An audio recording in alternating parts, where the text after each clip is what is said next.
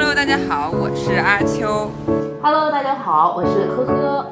欢迎收听同频共振。今天我们又请来了一位新的嘉宾，是因为我们今天的话题有一点特殊，我们要聊甲方和乙方以及夹在甲乙中间的饼干方。这个饼干方好像说的是我是吗？对对对，因为现在媒体上很多有乙方吐槽甲方的故事嘛。那我作为一个有甲方经验的人，我很不甘心。咱们就先把所有方摁下来，坐在桌子前，大家好好聊聊，咱们到底有什么恩怨？吵一架。嗯，好的，那我们介绍一下咱们今天的嘉宾和身份，再介绍我们俩的今天的身份吧。嗯，好，今天我们的新嘉宾叫做 Kara，他是我前司合作的一个非常有名的公司的运营总监，然而他现在已经裸辞了，可能就是不想伺候这些甲方爸爸了，已经。就我们这个节目氛围，就是迎来一个又一个裸辞的人。真的。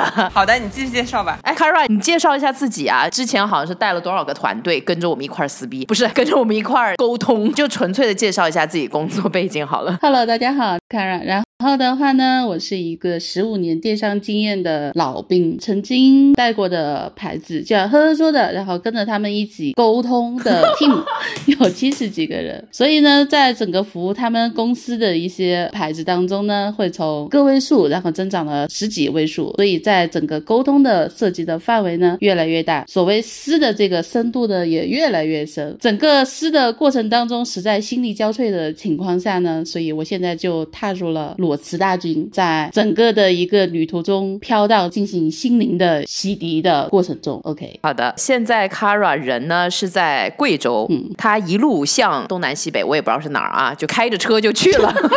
向西、干嘛了？我不管，同频共振我做主。西南，就反正东南西北就过去了。现在在家里给我发来会议，我们就想说，这就是一个纯粹的吐槽大会。对，就刚刚 Kara 也介绍了嘛，他其实是一个非常纯粹的乙方背景。那我先介绍一下我的阿秋，我本人是一直在甲方，可以这么说，所以立场肯定都是甲方的立场。我今天呢，官方的来了解一下咱们乙方小伙伴的苦楚。那我也要介绍一下我自己了。像我这种人，一毕业以后先进了甲方，当甲方爸爸当了三年，后面做乙方做了两年，现在嘛不甲不乙，什么意思呢？就是挂着一个 contractor 的身份，干着甲方的活儿，跟乙方沟通。等一下，我突然想到了一点，其实我们是不是要稍微聊一下什么叫甲方、乙方和中间方？因为很多人可能也不太清楚嘛。先说一下啊，所谓的甲方，那就是一些品牌；那乙方就是品牌有一些服务自己做不到，找外面的外包公司来帮他提供一些服务，这就是乙方。我们说的乙方概念。那呵呵，解释一下你的中间方。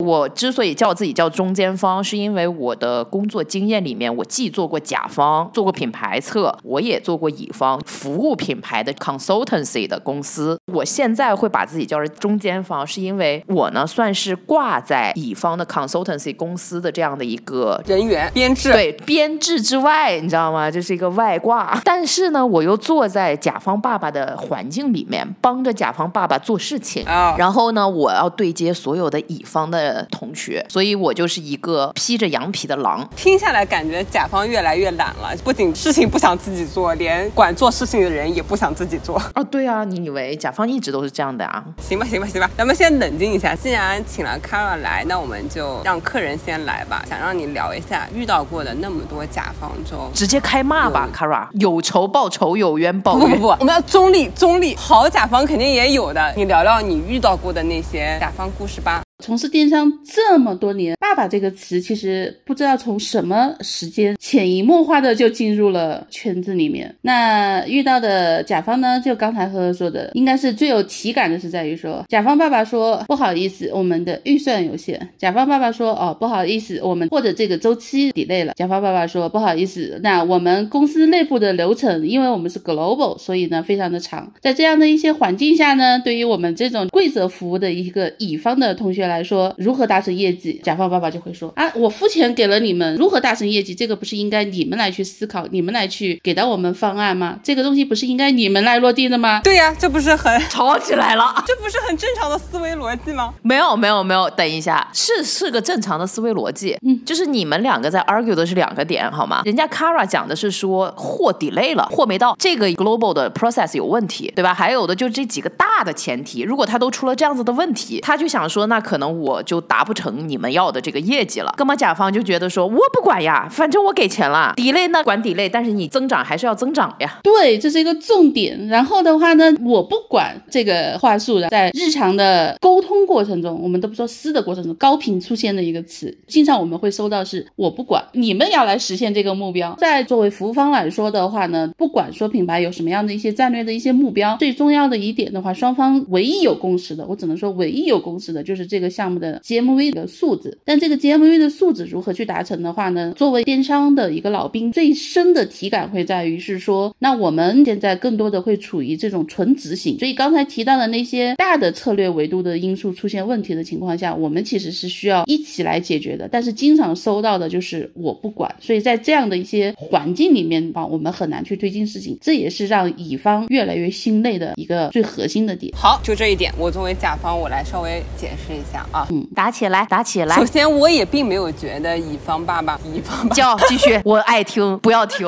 再叫一句。我真的不觉得乙方在跪着服务，因为可能也是我在的甲方公司付钱不太多，所以他们的态度我没有觉得他们是在跪，就是回复的频率会比较快一点而已。其次，Kara 刚刚说的嘛，甲方和乙方的共同目标就是把这个 GMV，就是销售吧，销售的数字做好。嗯，那他说的这个问题，其实我理解的就是在甲方公司里，大家想的就是策略是我们自己把控，执行肯定是要乙方做，这就是基本上甲方的策略问题。那具体跟你们对接的人，可能不是甲方中非常高层的人，可能是个 senior 或者 AM 什么的，所以他们没办法完全的把控这盘生意的时候，但是老板又有目标，他没有办法，他只能跟你说这是我要的结果，你必须给到我。就算他一个很高的 level 的人，他下面没有什么人来帮他做执行，他们要的是你来做执行，所以他们需要你来完成这项内容，并且因为他们付了钱，他们可能还觉得钱还蛮多的，所以他们有这个想法，是不是很能理解？那我就来解释一下，我是个做对接人的人，对吗？我永远是那个对接人。我跟 Kara 为什么会关系好，是因为我们曾经的前司换整个系统平台，一个品牌的系统平台完全切干净了，对吗？那一次切的当天，我跑到 Kara 的公司待着，然后跟 Kara 达成了一些战略合作。但是我想说的是，我自认为自己是一个能懂老老板心思的人，因为我会把他的一个非常不明确的指令给他细化出来。我觉得很多时候都是有老板就说了一句话，然后下面跑死马的情况嘛，因为你根本不知道往哪个方向跑，中间这个传话人，但凡他不是那么敢去问老板问题，他就会导致乙方，也就是说 Kara 他们这一方做事情做错。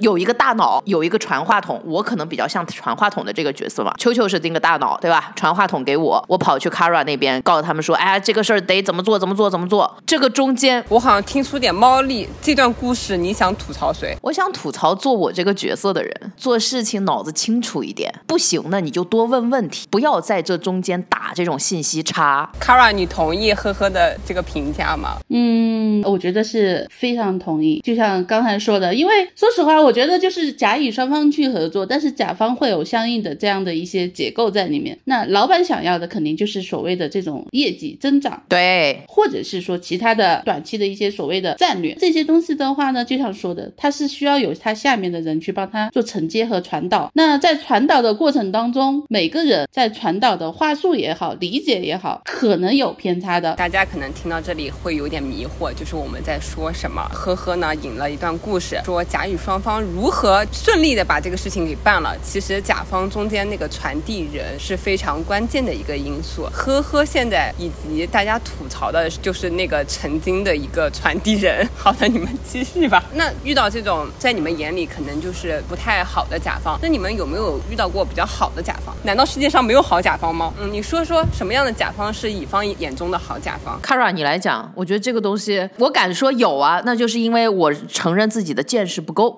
说实话，我觉得在过往工作过程当中还真有，而且这个人呢，我觉得其实对我整个从业的影响是非常非常大的。但是呢，对于他而言，他其实当时是某品牌的一个 EC 的一个 GM，所以其实中国的整个 EC team 的话，完全是他在搭建以及管理的。我打断一下，这个人是 EC 的 GM 对吗对？EC GM 就是电商的 General Manager 总经理，对总经理的级别。，OK，那他身上的哪一些具体的品质和行为让你觉得他是一个好甲方？是他理解乙方，还是他在专业程度上能够完全跟你们对接？我觉得对于他来说的话呢，首先我们其实非常认可的一个点是在于说，作为一个品牌的一个核心大佬层，他的整个专业度是我们非常认可的。因为在我们其实跟他一起在整个大的决策和方向上的话，他有一些明确的输出给到乙方。那对于我们来说的话，我们是在这个大的策略方向上，从乙方的角度会输出以及服务来做配合和辅助。那在这样的一些维度上，大家其实做事情首先能够达成目标，其次少走很多的弯路。我想说一下你说的这个专业度，不知道我理解的正不正确啊？因为有的时候，比如说乙方觉得甲方不专业，可能是因为打个比方，这个甲方的领导者他可能只有线下零售的经验，当他去对接关于电商方面的生意的时候，他用的思维完全是线下的思维。对于对接的乙方来说，这就是一个非常不专专业的行为，让我感觉他可能不懂。那我不知道，就是你说的专业是他理解生意、理解每一个区块生意的操作模式不一样，还是其他的方面？是这样的，其实作为零售来说的话呢，我们大家其实现在一直在说的所谓的人货场嘛，这个东西其实不会局限于在线上或者是线下，那更多的其实他对于是说生意的一个深刻的理解。举个最简单的例子来说，当我们的生意的时候，我们其实更多的会在于是说，它从品牌的维度去解析它的整个货品的结构。当整个生意遇到瓶颈的时候，它其实会基于整个大的环境以及品类的相应的一些可能说趋势，来大家来一起去沟通以及共创，说在这个趋势下，从品牌侧应该怎么样。那对于可能说服务的我们来说的话，我们从数据层面上，然后需要辅助提供一些什么东西。那在这样的维度上的话呢，我们就会觉得是说方向感非常的明确，能够合理的去达成目标。那举个反向的例子来说的话呢，在裸辞前带的这个项目 director 的位置的话，进来其实它更多的会在于是说你们的装修风格，那你们的整个货品的一个排场的逻辑等等。其实这个东西你就能去感觉是说专业和非专业抓的到底是大项还是细项。没错，这个跟这个人的背景会息息相关，取决于他是有没有比较宏观的策略性和他之前的背景是什么。那如果刚刚你说比较好的 GM，他如果是之前就是负责全盘生意的，他肯定知道这个方向怎么走。如果做 creative 的人 designer 升上去了做这个 GM，他的关注度肯定就是他曾经专业的地方，看哎这个店铺装修的美不美观或者合不合理，是不是？呵呵，你说，我就是特别想粗糙的说一句，真的生意不好，不要去怪他的落地页、COP 一些呈现页，这些东西都不重要，重要的是你这个产品本身，你要知道什么季节卖什么，然后现在大家流行趋势是什么。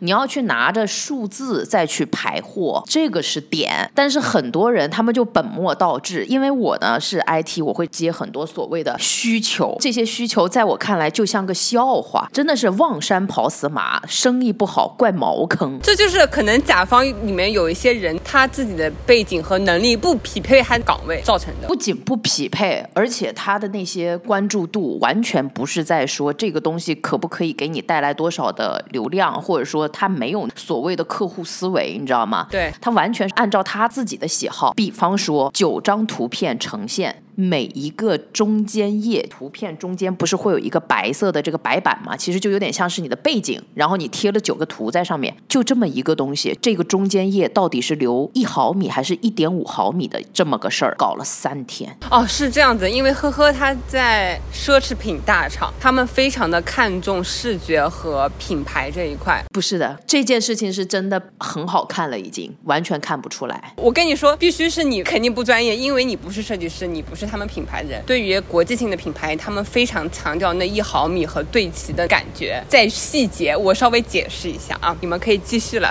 首先，他们改的是 global 的 layout，好吧？他把 global 的 standard 给改了，改完了以后就非常丑，丑完了以后他们没有找设计师，他们自己在那边乱排，排完了以后直接找我们 IT 落地。你觉得哪一个是专业的？我很难价值啊。但是我跟你说，我之前跟我们的乙方的小领导吃个饭，我大概也从他口里面得知了什么样的甲方是他比较 OK 的。在他眼里有三种甲方：态度好又专业的甲方，那简直就是神仙甲方；态度好不专业的甲方，他还可以忍。这时候甲方可能会听乙方的一些东西，并且在沟通层面上咱们都是 OK 的。那那些又不懂、态度又很差的甲方，简直是他们的噩梦。就是你们承认吗？嗯，不知道。我觉得现在的话呢，第三种态度。又端着，专业度呢可能还比较欠缺的这样的一个比率，我所接触的项目当中的话会越来越大。其实对于这个现象的话，我们作为乙方的同学来说的话，也是觉得匪夷所思。刚才秋秋有说的是说这个它的整个背景跟它的可能说岗位的这个匹配度不是那么高，我们也其实蛮难理解说品牌公司用人的这些标准大概是怎么样的。你问我吗？来做过招聘的我来给你们解释解释为什么？很简单啊，一个嗨康出来了以后，他需要个什么样的人呢？首先英文好，卡死一批，对吧？然后呢，会去跟 global 撕或者聊或者打太极的这样子的 soft skill 的人，加英文又死一批。嗯嗯，还能对所谓的背景有理解的，又死一批，就没了。就没剩下多少了。就没剩下多少了。以后呢，你还要知道几个事情，一共要过 HR，然后要过 line manager，还要过大佬，对吧？那怎么着都是至少 at least 三个面试期，你要同时让这三个人在一个小时的时间内对这个人进行一个所谓的评价，客观的啊。你想，一个人他的 soft skill 很好的时候，他在这三次面试已经知道了这个人想要啥，或者说这个公司想要啥，他只要装三个小时，你怎么去鉴定他的专业度呢？这也是为什么我喜欢 IT，你知道吗？我给你一个东西，零就是零，一就是一，coding 出来你就搞得定或搞不定。但是 marketing 也好，它是非常人文的。是可以吹的，嗯，有没有这个实力，其实咱们并不知道。对，我在甲方公司确实有一些人，他们可以说的很好，但是要做落地的时候，就是完全没有这个能力。算了。对，那说到态度这个问题，我想问一下，你说其实大部分甲方态度很差嘛？有没有一个具体的例子说明他态度差？我觉得就说一下上一个项目吧，举个例子来。乙方态度也没有很好，我觉得我态度蛮好的，作为乙方，我是一个态度非常好的乙方。我我我我我，好好好好，行了行了，别自夸了，先说别人吧，说别人比较客观。这样的，在接这个项目的时候呢，他上了一个新渠道，而且这个时间非常非常的短。当然，这个也有我们自己公司或者这样或者那样的一些因素在里面了。就是说，我们在非常紧促的时间需要对这个新渠道做整个全盘的一个上新。那在此之前呢，我们所谓的这样的从 Ops 然后到 IT，然后到可能说后端的一些 Sales 的一些流程等等，我们其实这个 timeline 的话，其实跟品牌会撕了 N 轮，终于有一个所谓的准入吧。当然，因为可能说品牌公司跟他们可能说所谓经销商的一些内部的一些关系，所以呢，到最后来说，timeline 就形同了虚设。但是正常上线的这个时间，那就全部会压在了我们乙方的身上。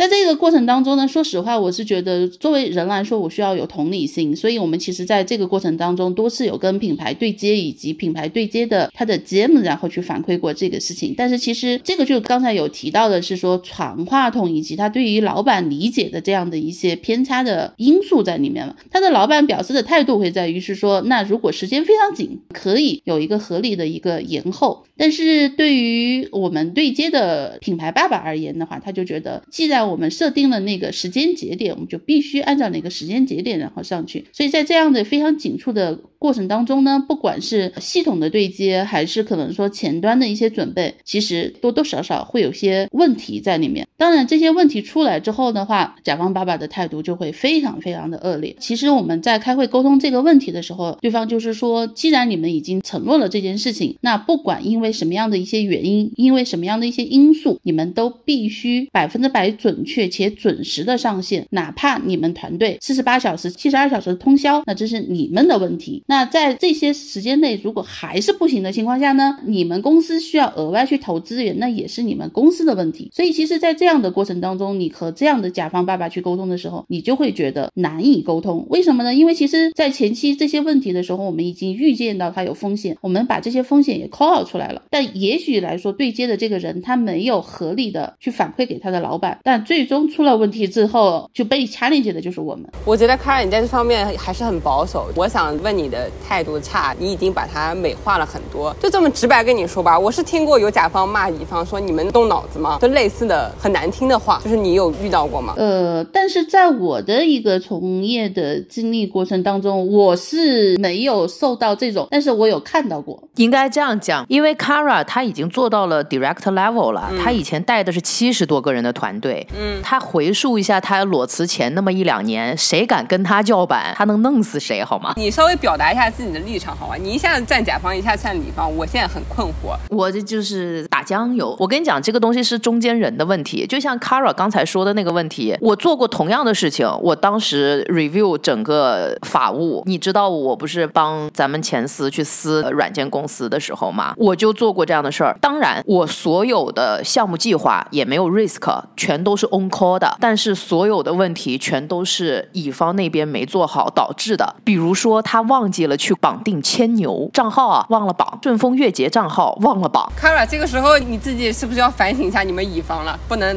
也是吐槽甲方了。Kara 那边从来没有出现过这样的鬼故事，但是乙方也确实出现过这种要人不想活的过失。对，就是真的很让人想死的那种过失，非常大的过失。然后我就把这些过失全部 record 下来，一次性撕了个大逼，一分钱没付。你想，花了一年的时间去给我们做这个系统，做完了以后花了一个月的时间上线，我收集罪证，然后这个系统最后一分钱没有付。听下来，我觉得你们的态度好与差，其实都没有遇到那么直接的，都是暗流涌动的。我其实是遇到一些直接表现出态度不好的对乙方的人。有一些甲方觉得自己付钱给乙方，他们就高人一等，甚至在甲方里的一些级别非常低的人都觉得我可以对方颐指气使。所以你刚刚说可能中间因为一些中间人的对接导致两方误会，但是我真的也确实遇到过中间不需要传递任何信息，就是乙方来甲方开会，直接先迟到个半个小时，然后再开会讲到第二页 PPT 的时候就已经开始怼乙方了。第二页 PPT 可能才是一个 overview 概览。就开始怼了，说你们这个什么没弄，那个没弄，导致整个 PPT 根本就讲不完，会议可能也就要两个小时，我觉得是效率极低的。特别有一些看到甲方骂乙方的时候，就像骂孙子一样。我虽然是甲方的立场，但是我非常不喜欢这样，同样是工作打工人，却好像高人一等的感觉。没有啊，他们就是因为家教差吧？可能。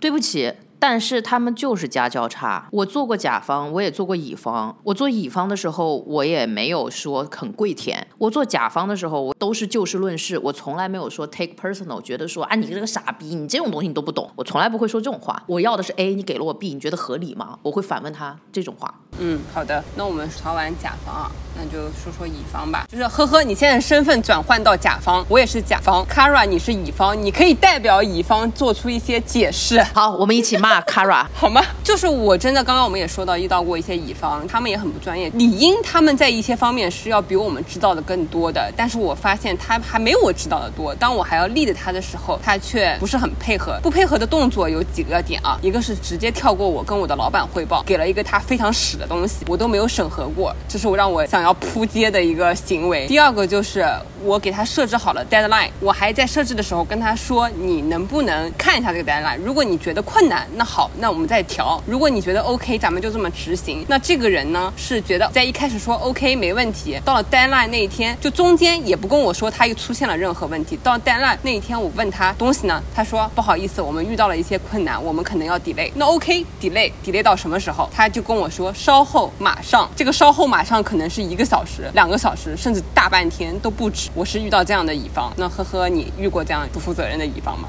就是我刚才说的呀，我撕的那个乙方不就是？这样的吗？是吗？这是我用了一个月的时间，花费了我的洪荒之力，我读了整个香港的合同，嗯，然后我把整个产品，就是我们系统产品的所有 API 接口全部读完了，然后去跟他撕的这场大逼。当时那 当时我们的那个大老板，对，所有大佬全在线上看我一个人在那边力压群芳，然后他们就跪了。这个软件公司的所有的大佬从深圳飞来上海 office 跟我们来谈这个。事情后面我其实没有参与，但是其实我知道肯定不会让我们花钱了，也不敢。那我觉得这样挺好的。他们在处理这个事后的态度是有在说哦，他们已经知道错了，以后可能会提高。没有，是因为罪证确凿。我这种人是技术狂，我会把所有的 log 系统的 log，我全贴出来了。对，这个撕的非常好，就是他就是也做出了一些回应。但是我的这个让我想死的乙方呢，就是我已经无数次的跟他说这个问题了，之后没有任何的改进，就是 bug 可以出现在任何地方，我也真的受不了这一点。我觉得 Karen 应该没有什么可以反驳我们的吧？这个是不专业哈，有吗？呃，我只能说，其实我们在聊的这个所谓甲乙的这个话题来讲呢，更多的是在于人。对，我觉得两点，第一是专业度，第二呢可能是家教，这两点我是觉得，不管是在甲还是在乙，都很重要。如果有身上打了这两个标签的，我觉得都会让人非常的头痛。就包含我在乙方，如果说我的一个横向 team 有这样的两个标签，我自己也非常的头痛。我们在这个话题讨论中一直提到专业度嘛，这三个字其实还挺模糊的。那我们工作这么多年，我们来说说自己对一个专业的人有什么期待吧。大家说一下吧，呵呵。我啊，因为我是做项目管理的，我会非常希望单方风险管理，就是你在什么时候应该要去举手了，告诉我说啊，这个东西可能要出事儿了。你要知道，你要管的是 deadline 那个时间、钱，这个东西是不是会有风险？个 risk management。嗯，所以说你这三个东西你要去做这个 balance。嗯，我很需要这样子的人，他给到我一些 big view，这是一个。二个，我是做系统的，你是这个产品的卖家，就是乙方嘛，对吧？Software as a service，如果是这样子的人的话，我跟你讲说，我想要一个功能是否有的时候，你是很了解自己的产品的，你可以说可以还是不可以，你可以给我一个非常快的且 details 一点的一个 solution 吧，这个我很需要。还有第三点，不要出了事情才把我丢出来，我是甲方，我不是你的爸爸，就不是真的是亲爹，我连听都没听过的东西，我为什么要背呢？所以这就是沟通三个事情。我对乙方的期待值，一个就是 top 等级的，就是他可以了解我的需求，知道我们品牌的一个调性和策略，他们做出来的方案，就是我觉得嗯好，我没有问题，没有要改的。之后在执行的时候，比如说他需要我提供什么，可以追着我，像我的妈妈一样，告诉我什么时间点需要什么，我可以当他的工具人，这一点我是非常开心的。这是 top 等级的乙方，稍微低一点等级的乙方呢，我觉得就是他可以不做策略，他也可以不追我，那 OK，我帮他做好，然后我追他，但是我要什么东西的时候，他要按时按质的给我，他不能到最后一刻还不给我，结果给了我还跟屎一样。就是我跟你说，曾经有一个乙方给了我页 PPT，amazing，就简直不能看，页中间就是等于没做，就是我要帮他重新做的地步，所以这不行。我需要的两个等级的乙方，我觉得很好，一个就是他可以自己做的事情，并且拉着我做，要不就是他听话，我说什么他做什么，并且能给我一个比较好的东西。哈瑞，你说我们要求的这些点，觉得乙方做到很难吗？呃，我觉得难与不难的话，回归到你刚才说的那个话题啊，我觉得第一个的话是所谓的甲方的这样的一些策略。那这个策略对于乙方来说，我们是希望说它有相对的恒定性。那当然我们知道说生意这件事情的话呢，它有很多的这样的一些影响因素。那当影响因素出现的时候，我们希望会及时的会被同步到。那在这样的情况下，作为乙方来说，我们先说低级的乙方，他会有一些主动策略输出的乙方。在这样的情况下的话，我们会结合自己项目的一些经验也好，这样的一些流程也好，那反向给品牌一些输出。同时在输出的过程当中，我们肯定会有一些风险预判，以及可能基于风险的一些备案。那这个其实在我的从业经验里面的话，我觉得跟这样的乙方合作是让我觉得最舒服的，也是能够去把事情能够很好去推进。对，但这样乙方好像很难遇到，还是因为我都是在穷品牌，是吧？有钱的品牌表示也挺难的，因为有钱的品牌它会受到选供应商、选乙方这样子的一个限制，他们只能选一些指定的嘛。那指定的话，他们就会开始有点店大欺客了，因为他可能就是你们只能选我，不然怎么样？有一个这样子的气质和态度，就没有办法引进竞争，没有办法引进竞争，不就一家独大吗？那不就是在在那边翻白眼吗？这时候乙方就会摆烂。整个会议是他们的道歉大会，居然在那翻白眼哦。聊完这个，就是我们理想中的甲方和乙方嘛。其实我觉得影响甲方或乙方质量的最后的一个关键元素，就是他们的内部的人员架构构成和流动率。那我想向 Carol 了解一下，就是咱们乙方一般服务一个甲方，他的一个团队构成架构是什么样？我打个比方啊，我了解到的，比如说一个品牌后面的乙方会有一个专门的团队，包括运营、市场、货品什么的，主要负责这个品牌。那还有一种团队构成，就是乙方内部分了几个功能部，市场、运营，这个市场部可能负责多个品牌，横向的这种。我想问一下，你们之前的使用的一个架构是什么样子？这个我是觉得跟公司以及所负责项目的一个需求和属性是强相关，所以其实这个架构的话没有一层不变，但是里面的职能其实都是完整的，只是说看一下这个职能到底专属于项目还是属于横向。那我之前的项目来说的话呢，应该叫核心的一些岗位，比方说我的活动的运营、商品啊等等，我这个可能是从属于项目的。但是的话，刚才有提到的一些 content 啊、marketing 啊，或者是说一些市场等等，这个的话可能有项目类横向以及公司横向。所以这个组织架构来说的话，我觉得更多的是基于跟品牌方在沟通的过程当中，以及品牌项目在整个发展的状态和阶段，不断去调整这个组织架构。其实主要的核心目的，双方就是甲乙双方找到一个平衡点。因为其实对于甲方而言的话，他更多的是希望说，乙方你服务的团队越细致越好，人越多越好，因为这样子才能给我提供质量更高的一个服务水准。这个可能是甲方的一个思维。但对于乙方来说的话呢，说实话，我觉得在商言商，那其实除了一个保证我的服务质量之外的话，我的整个人效，这个也是可能说乙方公司比较重视的一个点。这个过程当中的话，我们需要基于不同的阶段找到一个平衡点。但最核心的诉求是在于说，我们要去确保我们的服务质量。但其实我作为甲方，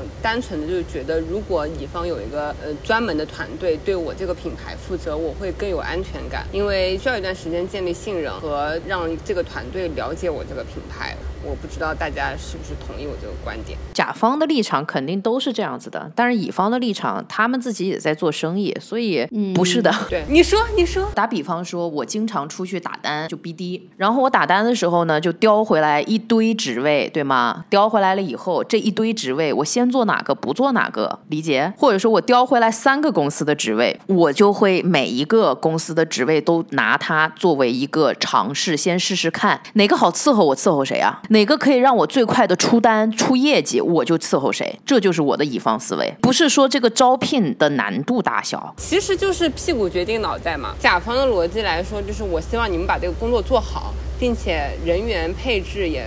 齐全且稳定一些，稳定很重要。那乙方可能就是说，我要赚到的生意越多越好，对，服务的顾客越多越好，对吧？对，所以我都能理解，好吧？但是在互相理解的状况下，活儿不能落。所以刚才 Kara 讲的一个重点的重点是，服务质量不能丢。你但凡给我保证这个服务质量，我也不管你人员稳定不稳定了，爱咋咋地吧。哎，Kara 作为职场老员工，他说话老油乎了，你发现没？好官方啊！对，说实话，就是能给我服务到满意的乙方不是很多。说实话，后面把那一个公司给干掉了以后，再回头用 Kara 公司的产品，后面的合作至少跟我这边的合作非常的 smooth。Kara，你骂骂街呗，你不要这么官方嘛，你反正都已经离开了。对啊，你真的太官方了，新闻发言人吗？实在私下怎么去说呢？我们其实更多的会在于是说甲方爸爸有病吧，而且这个有病是病得非常严重的一个。点听到所谓的传言了，其实，在今年整个业绩下滑非常严重的情况下，那我们也在说之前的这些影响生意的这些风险，在很早的一个阶段的情况下，已经跟品牌的一些高层也有提到相应的这个方案，也有输出过。但是基本上我们得到的反馈呢，品牌方就会觉得是说，哎，你们这个团队什么情况？你们这个团队可以有点专业度吗？为什么你们每一次来跟我们去聊的都是要价格、价格、价格？那其实这。个我觉得也是甲乙双方说一个冲突点。那对于甲方爸爸来讲的话，他们需要去保毛利。那在保毛利的情况下，他们又想达生意额，但是呢，在产品的整个创新上呢，又没有什么新意。这样的情况下呢，我们在跟他们再去沟通的时候，他们就会觉得是说，你们没有任何有价值的方案输出给我们，你们只会给我们要价格，所以其实就很崩溃。我来跟你说一下此刻的甲方心里的 OS 啊，生意做不上去，一家服务就给我加钱，你当我傻吗？不是，Kara 这边。要的不是钱，他要打的是价格战，他是希望能 discount for this product，是吗？是这个所谓的降价，并不是一个拍脑门，并不是因为说生意不好我要降价，而是其实我作为乙方来说的话，我们肯定是有大量的数据验证，是说你这个品牌的整个客群，你的价位是放在哪哪个价位段上的，那你要去整个去增加你的 UV 的价值，你的转化，那你就需要在这个价位上的商品然后做丰富。这个我要为甲甲方说两句话啊。我不知道你们提供价格战策略的这个品牌是什么，但是作为有一些品牌，它不想降价，是因为它想要保持一个品牌调性。它如果降价，它的品牌会影响品牌的形象。长远来说，那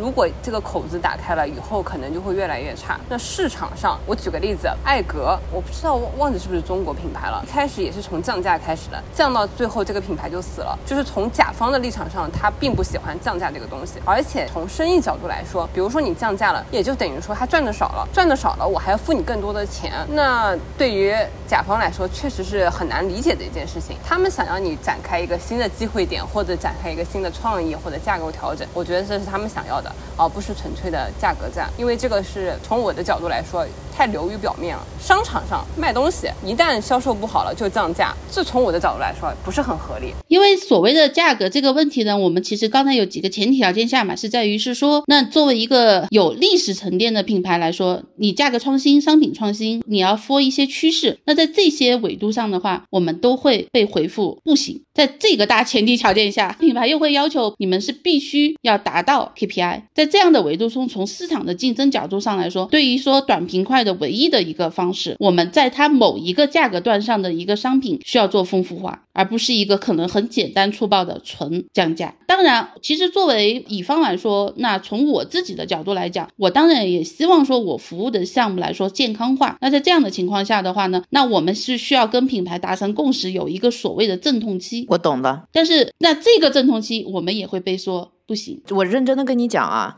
因为大部分的一些有品牌沉淀的这样子的品牌方来讲，他们并没有货权，所以他没有办法像你说的一样做到产品创新。我理解你说的不是简单的说我 ten percent twenty percent off 这样降价，当然不是。你想说的是以你这个品牌的调性，再加上你们的流量数据的分析，你得出来可能一万块钱的你这个品牌的东西是卖的最好的，转换率最。最高的，所以你希望说可能可以生产一些一万块的这样子的产品进行产品创新，cannot，我们没有这样子的，right？这这这 global，特别是国外的品牌，就是你很难说在产品这一块就市场的反应立刻做出反应。就中国的一些品牌可能可以啊，但是国外的品牌几乎不可能。所以其实，在某些领域上面的话，大大增加了难度。因为你刚才说的是国内的品牌可以，那我们其实也有看到说，因为它的整个的一个反应。速度会很快，其实对于整个 global 品牌的一个冲击也非常大。在这样的情况下的话呢，也许品牌内部的话，一些决策也好，怎么样也好，会比较的困难。当然，在这样的情况下，我们就会不断的会被校验说，那你们页面多看一看，你们颜色上面然后多丰富一下。所谓的颜色，我指的是页面的颜色。举个例子来说啊，我们可能说在过往经历过的某一个大促，整个的一个前端页面的版面，整个的一个版面结构。基本上雷同，应该叫百分之九十五雷同的情况下，我们唯一换的是什么呢？唯一换的就是颜色，三种颜色：红的、绿的、蓝的。嗯，那这三种颜色，然后从最终活动结束之后的一个点击数据上来看的话，没有什么大的差异。OK，我们当时其实的反应是遇到这样脑残的品牌，因为这样这样的维度上，我大大增加我们的工作量，对，且没有任何有实质的产出。一句话总结，特别是对国外的品牌，大家都是带着料跳在跳舞。没有办法，只能在自己可以耕种的地方耕种，而且可以耕种的地方，大部分来讲，其实。稍微有点 business sense 的人都会知道种不出东西来，但是一定要做点什么以显示自己的业绩。就是我存在于这个位置，我得干活，对我得让人家知道我在不停的折腾，没有 result 也能证明我这个职位是被需要的。这是甲方。这职场打工人的辛酸咋整呢？不然会被开呀！现在这个环境就是瞎折腾，所以现在乙方就很难做，他们就会觉得我靠有病。我感觉可能是乙方。难做了，所以他们的态度也更牛逼了。我最近你也知道，呵呵，被这个乙方已经折腾的不成人形了，不行了，我们要催啦！这个 deadline 他们已经拖了一周半，而且他们很牛逼哦，他们周五下班之后绝对不会回我微信，绝对不会。换了吧，这样的乙方我觉得你不会裸辞。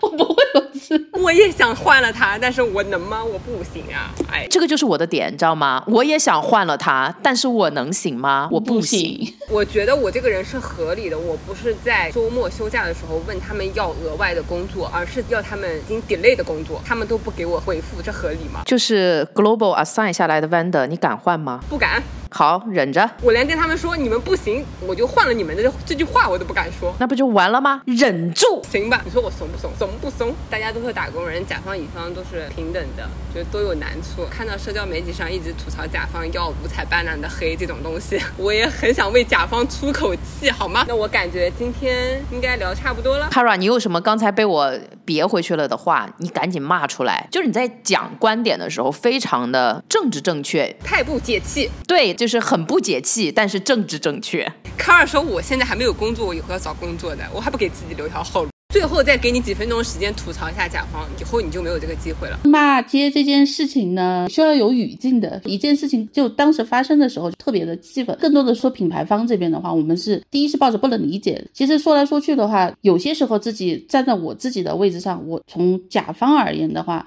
某一些情况下我是能理解，但是不能接受。重新再看机会的情况下，自己其实在理想化的情况下是希望遇到一个能够去一起做事儿。但是我现在发现说做事儿这件事情非常非常难，因为大家其实就像说的，我能不能产出可能有很多的因素，但是我要保住我的工作，我可能有的没的折腾一下，不管站在乙还是甲，其实都会有这样的问题了。那我想问一下，之后你想找工作的时候是想去甲方还是去乙方？我先给大家说一下市场情况，因为我知道有的乙方。想要跳到甲方，可能平跳，甚至不涨薪或者降薪的跳甲方，因为甲方的工作环境确实比乙方稍微舒心一点，就是不会被甲方骂或者二十四小时给甲方 on call 回复他。我不知道你以后的职业想法。我可能更倾向于国内的。甲方真的吗？国内的甲方可能也是二十四小时要 on call 的，要加班的哦。这个就是看了，我觉得加班强度这件事情，其实说实话，它是一个阶段性的，因为不管是甲还是乙，在电商这样的一个环境里面的话，它的节奏都非常的快。对，说到这里，我稍微补充一下，其实我觉得甲方里面的